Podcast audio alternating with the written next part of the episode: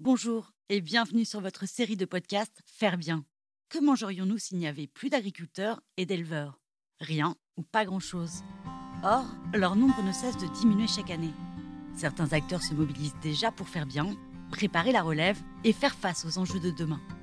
C'est pourquoi, à travers ce podcast, nous proposons de partager tous les 15 jours notre vision de l'agriculture biologique, mais aussi de vous faire découvrir le beau métier d'éleveur, la génération future et tous ceux qui pensent l'agriculture de demain autrement. Au programme Rencontres, innovation et immersion, bienvenue dans ce podcast Faire bien.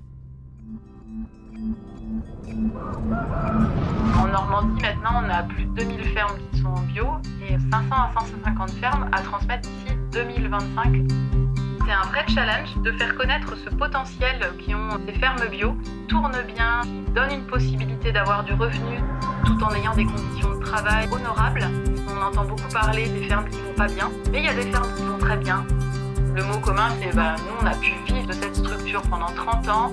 On est content que quelqu'un puisse partir dans une aventure comme ça grâce à nous.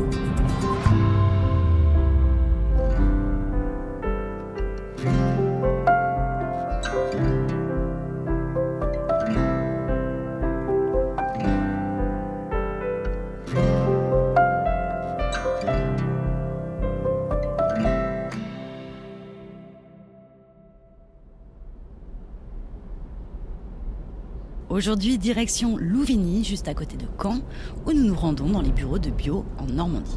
Alors, Bio en Normandie, comme son nom l'indique, c'est l'association qui fédère les producteurs bio de toute la région.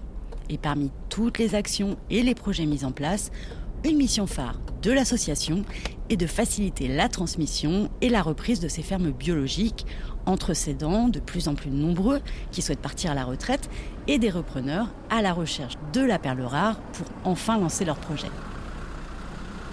Que vous soyez exploitant, futur acquéreur ou tout simplement sensibilisé à l'agriculture biologique et à la question primordiale de la relève, eh bien ce podcast est fait pour vous. Et pour nous en parler, nous sommes en compagnie de Claire Boudot-Blanchard, qui est coordinatrice transmission et qui va tout nous expliquer.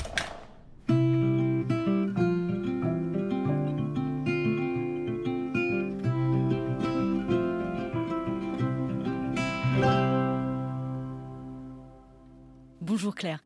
Alors, on va commencer par le début. Est-ce que vous pouvez nous expliquer les missions de Bio en Normandie? Donc, euh, Bio en Normandie accompagne les producteurs bio sur toute leur vie de producteur. Alors, ça peut aller de l'installation, quand ils s'installent en bio, mais aussi la conversion quand ce sont des agriculteurs conventionnels. Après tout, l'acquisition de compétences, l'amélioration des techniques, euh, donc via de la formation, des groupes d'échange, du service individuel, jusqu'à la transmission, puisque ça fait partie de la vie de l'entreprise. Tout ça pour dire qu'on peut être contacté par euh, des gens qui veulent transmettre leur ferme et qui nous demandent souvent leur question c'est est-ce que tu connaîtrais pas des repreneurs?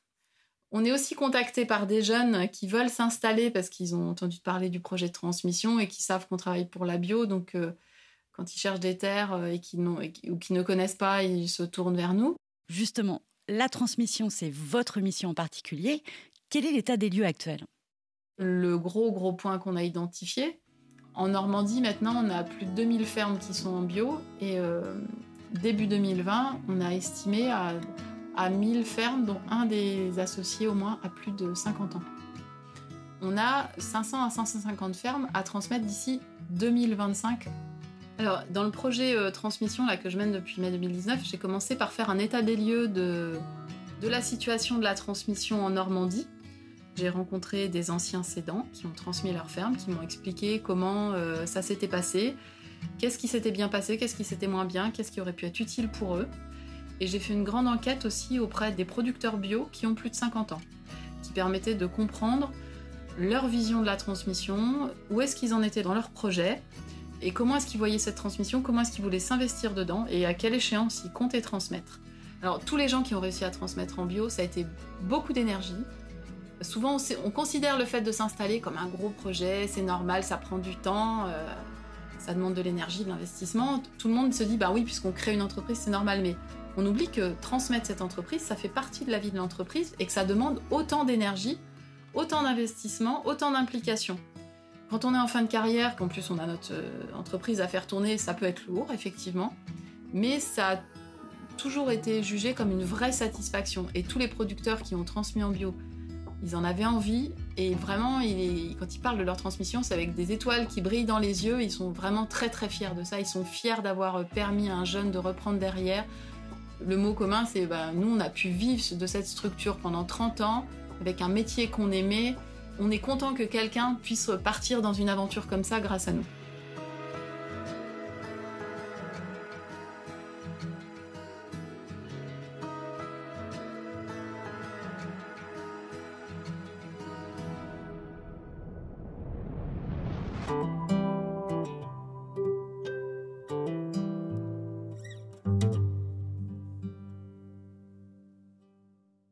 Quelle est la plus grande difficulté pour l'exploitant qui veut transmettre sa ferme?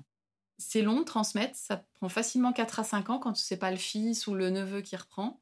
Mais malheureusement, souvent les gens euh, n'anticipent pas assez ce besoin de préparer le projet de transmission.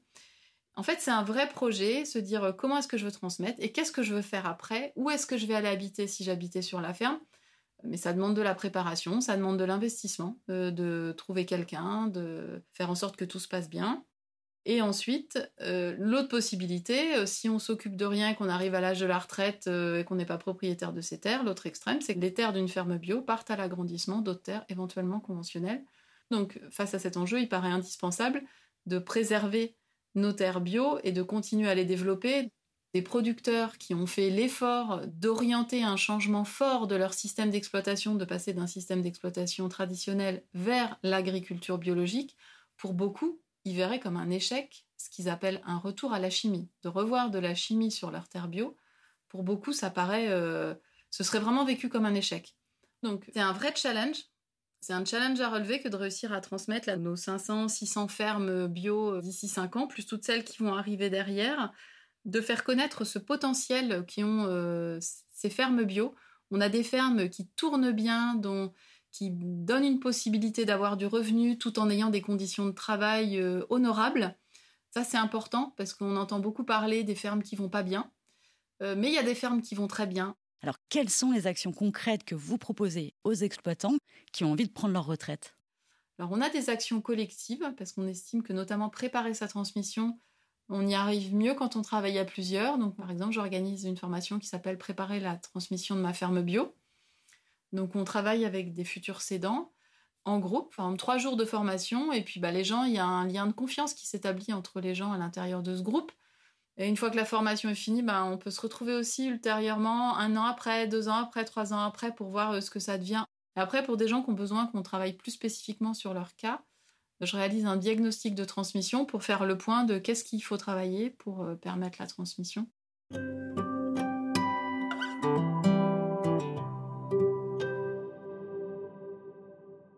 Et oui, parce que toute cette préparation avant de céder sa ferme, rappelons-le, c'est permettre aussi au repreneur de mettre toutes les chances de son côté et de s'installer dans un système pérenne.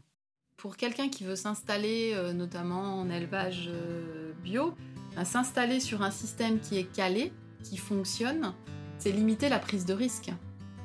Déjà, avoir un système fourragé bien calé, à savoir que on va être capable de produire suffisamment d'aliments pour euh, son troupeau, quand on arrive sur un terrain qu'on ne connaît pas, euh, bah, on, peut partir de moyennes théoriques, de production d'herbes, de production de culture.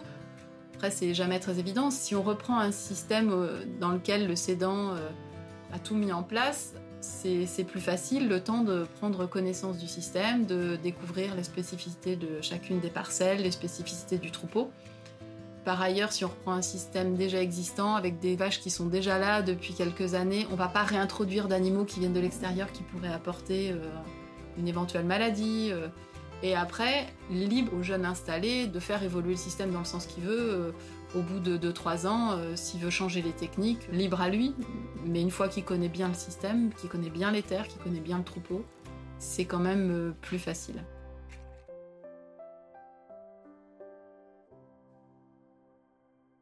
Et vous avez des exemples en tête de reprises récentes? Bah Là, par exemple, j'avais un couple de jeunes qui sortaient d'une école d'ingénieurs euh, qui nous ont contactés, cherchaient une ferme herbagère. Et moi, du coup, suite à la formation, euh, préparer la transmission de ma ferme bio, les producteurs m'ont dit euh, certains producteurs m'ont dit oui, nous on veut bien que tu transmettes nos coordonnées. Donc j'avais préparé euh, un tableau synthétique de telle ferme à tel endroit avec ses caractéristiques. J'ai transmis ce tableau à, ce jeune couple. Ils ont visité quatre ou cinq fermes.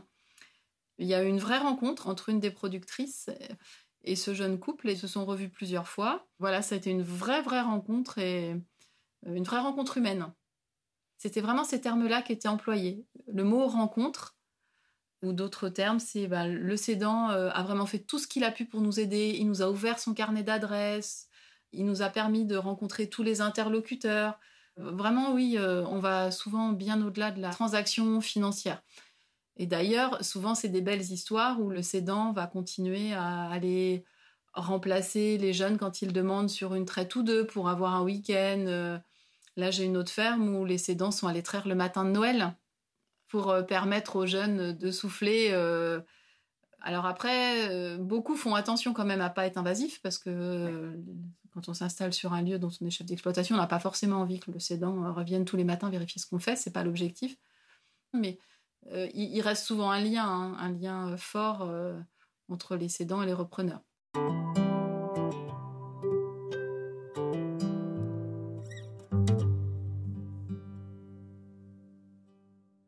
Là, j'ai l'image dans le Perche, il y a un groupe qui s'est mis en place euh, d'agriculteurs. Alors, il y a des agriculteurs en place, des anciens, et puis les jeunes qui arrivent s'installer là sur ce canton. Euh, dans l'hiver, ils se retrouvent une fois tous les deux mois ou une fois tous les mois, et ils échangent. Et ben, en fait, par ce biais-là, ils donnent des pistes, ils donnent des billes, euh, des trucs pour faciliter la vie des jeunes et leur intégration sur le territoire. Et c'est primordial, et ça fait que ceux qui s'installent trouvent leur marque plus facilement. Et c'est à nous de faire savoir ça aux jeunes qui sont en formation agricole et qui ont peur que la bio ce soit trop dur. Produire en bio, c'est accessible. Ça demande des compétences, mais comme plein d'autres métiers, mais c'est accessible. Et en plus, ça offre une super opportunité de produire tout en étant en accord avec les demandes de la société. Les gens qui passent en bio, ils nous disent Mes voisins ont changé de regard euh, à mon égard, ils viennent plus facilement à la ferme, euh, ils échangent plus facilement avec nous. Donc c'est une belle opportunité et donc euh, le territoire normand est à même d'accueillir des gens qui viendraient d'ailleurs pour s'installer en bio. On en a de plus en plus. Des gens qui se réorientent après une carrière dans un milieu urbain en région parisienne, mais aussi des gens qui viennent du sud de la Loire et qui veulent produire avec de l'herbe. En Normandie, on a quand même l'atout de pouvoir produire avec de l'herbe. Et c'est un beau métier que d'être un éleveur herbager avec la connaissance et la compétence de, de produire du lait ou de la viande en faisant pâturer. Ça, c'est vraiment un chouette métier. Quand on est en Normandie, il y a un vrai tissu rural avec des services de remplacement, euh, avec des entrepreneurs agricoles, euh, des associations, un vrai esprit d'entraide. Ça offre une belle opportunité. Donc, euh, c'est un vrai challenge que de transmettre toutes ces fermes, mais on y croit.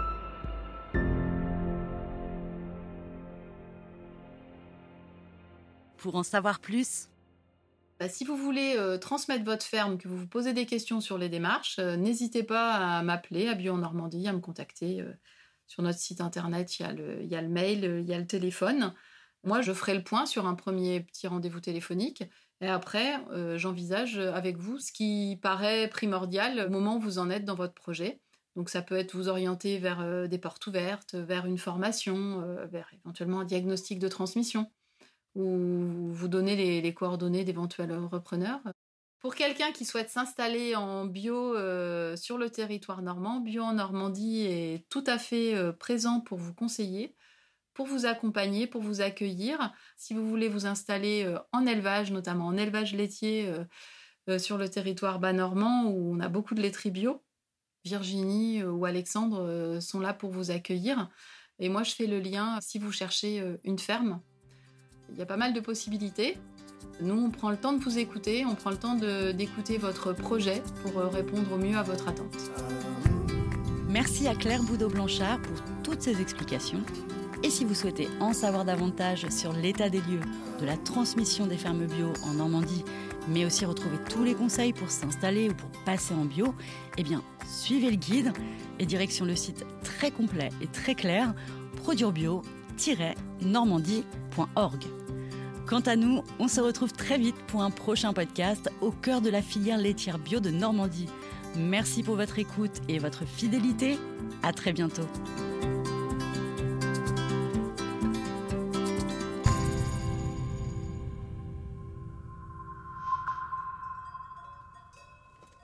Vous avez aimé ce podcast? N'hésitez pas à nous laisser un like ou un commentaire sur votre plateforme préférée.